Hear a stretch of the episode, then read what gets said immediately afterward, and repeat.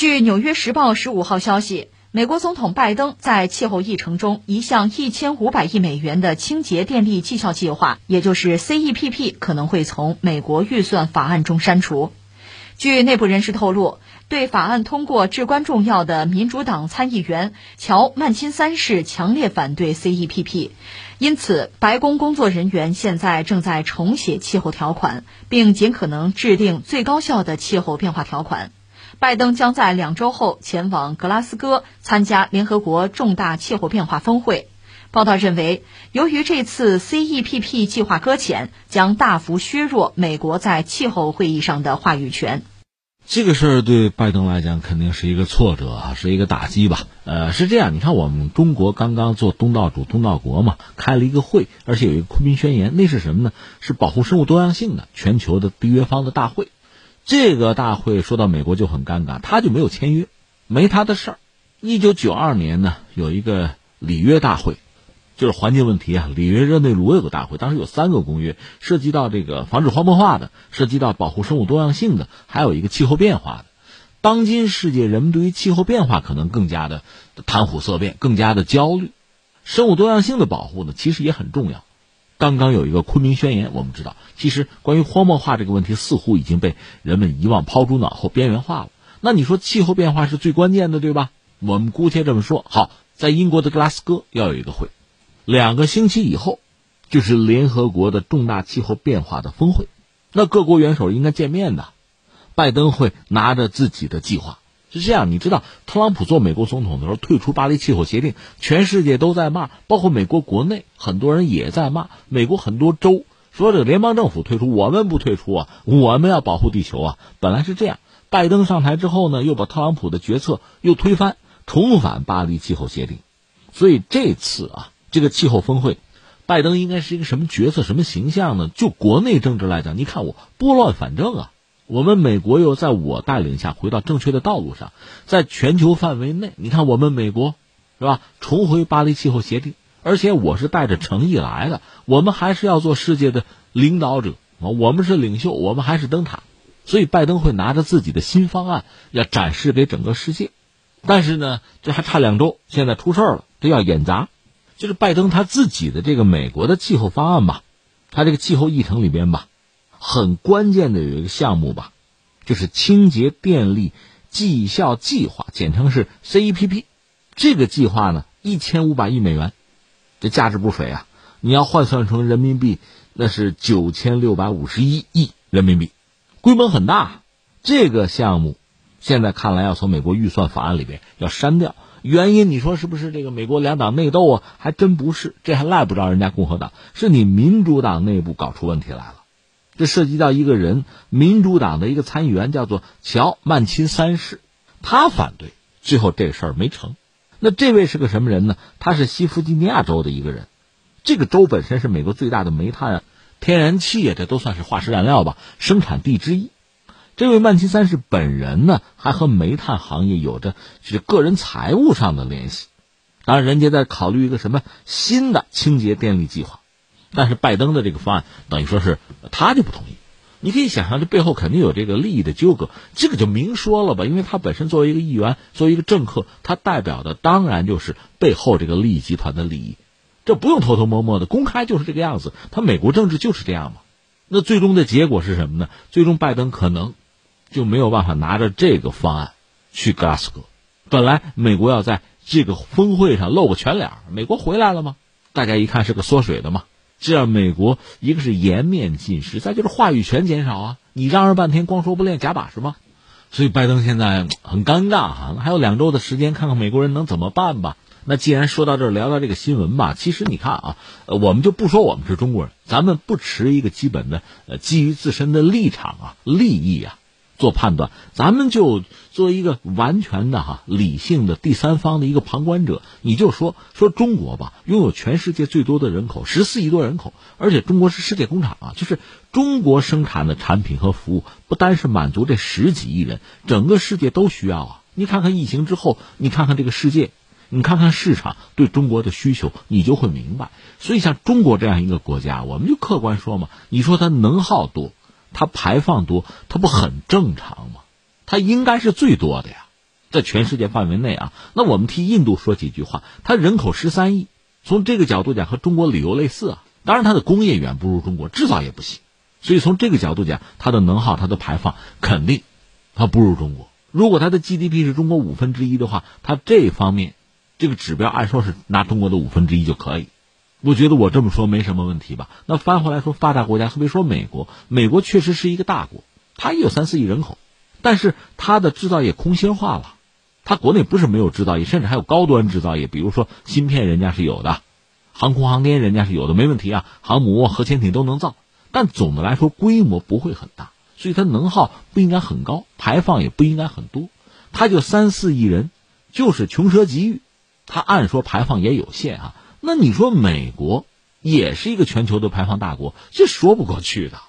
你说他那个气候特使克里这来中国不止一次了，我看说哈，嗯，这个我我们觉得这个支持中国啊，我们肯定中国在这方面做的努力。就算你肯定中国，我们也不能因此就肯定美国。美国在这方面做的确实不够好。你说不就说人家特朗普吗？不止特朗普，当然我们一样一样说。我们先说拜登上台之后呢，确实对特朗普要拨乱反正，就是在这个气候问题上。而且美国人不是说吗？外交八大优先事项啊，气候变化是其中之一啊，这是要表态嘛，要拿回属于美国的那个尊严啊。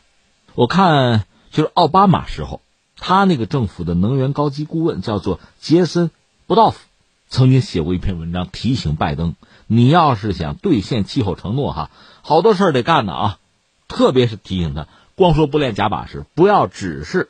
制定有雄心壮志的减排目标，你得想办法推动它，你得实现它啊！这是这位布道夫那个文章的提醒。我看看那个文章，就是比较技术的吧，技术官僚的一篇文章吧，就提醒拜登，拜登政府是面对挑战啊。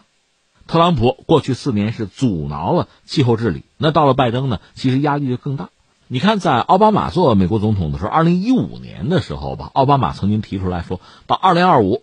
美国的温室气体排放呢，比二零零五年我要减少百分之二十六到二十八，这当时算的账哈。但是美国人没有实现这个目标，这不重返巴黎气候协定吗？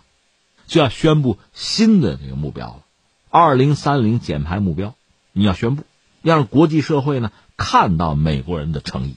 拜登的方案是到二零五零年说要实现这个净零排放，中国是二零六零呃碳中和。基本上一个意思吧，人家比咱还要早十年，你这话可说出去了，那你能不能做得到就变得很关键。如果二零五零就是美国要这个净零嘛，那么到二零三零呢，减排百分之四十五到五十就很关键，你得减半。另外，二零一八年的时候，联合国有报告显示说，为了避免气候变化带来严重后果吧，二零三零的时候有必要减少一半的碳排放。很多国家因此还提高了自己减排的目标。那么这对美国也是一个考验。这位学者就提醒，这个目标要实现，两党得合作。现在不是两党合作，民主党内部 就有分歧。这不是拜登这一下子遭到挫败吗？就出现这么一个问题。而且这位学者还讲的，就是美国人啊，要实现减排的目标，有几件事得做。一个要有现实的政策框架，你设定二零三零的目标了，你得有呃适合的政策措施，有手段实现它。这位学者还列了三种，第一个就是现行的法律要赋予行政当局采取很多重大行动的权利，你比如监管车辆啊、发电厂啊这些东西，这些权利你得有，没有你怎么做到啊？还有一个，拜登承诺要继续推动那个新冠的纾困计划，那里边有一部分是基础设施的投资吧，包括清洁能源优先项目，所以那也很重要。再一个，美国很多州继续采取雄心勃勃的气候行动。这三样得做到了，你那个承诺才能达成。那拜登现在面对很大的压力吧？我们看还有两周，他能拿出什么新的方案吧？把这个放在一边，还有点事儿我们要说哈。说到全球的这个环境问题，美国扮演的角色吧，确实比较复杂。一方面，我们要承认，他也承诺过一些事情，也做过一些事情，同时他还挑剔和指责别人。可另一方面，他本身对环境这种破坏，对很多规则的破坏，你也不能忽略。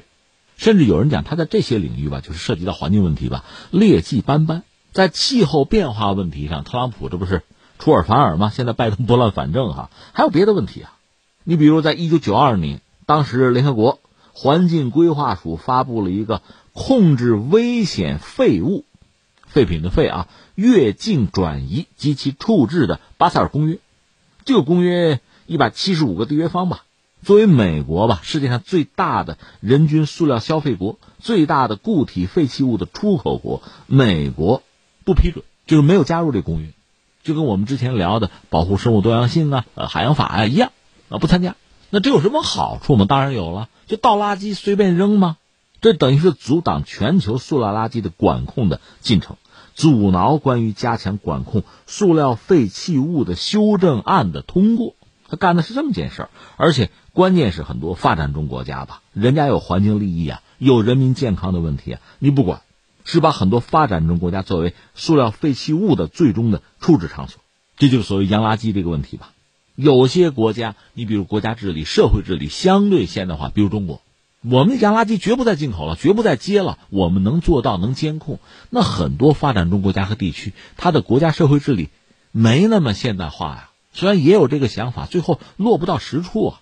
那垃圾就扔过来了。那你想对环境，包括对人的健康，难道这不是人权问题吗？那就保证不了。类似这样的事情，以前我记得聊日本说要向太平洋倒这个核脏水，说这个事儿的时候，我们也曾经谈到过。呃，当年俄罗斯、苏联那个核潜艇废弃嘛，美国向公海倒脏水，这事儿都干过呀。所以你说日本倒脏水这个事情，你看西方国家普遍缄默，美国也不吭声，还说什么日本透明，这个一个可能有利益交换，第二个美国可能也不好意思，因为自己也这么干嘛。你说日本，你指责得着吗？日本也恰恰是摸住了美国的脉，所以才这么干吗？那就说回到环境问题，我们之前多次讲啊，碳这涉及到碳，这确实是人类面临很关键、很麻烦的一个问题，涉及到全球气候的变化哈。但是除了碳以外，人类面临的环境问题还很多。前两天昆明这个宣言，我们看的已经很清楚，保护生物多样性，它的意义和价值是什么？明摆着的，美国不参与，巴塞尔公约不参与。现在好不容易这个气候变化这个问题，拜登说。要全力以赴，那自己党内又给下了绊挖了坑，那你自己党内怎么着？你国内怎么着？这个我们也不管，这属于内政嘛。但是对于环境，对于地球负有的责任，这个东西得好好跟你说道说道。所以我们看啊，在 g a s 哥，我们且看美国的表现吧。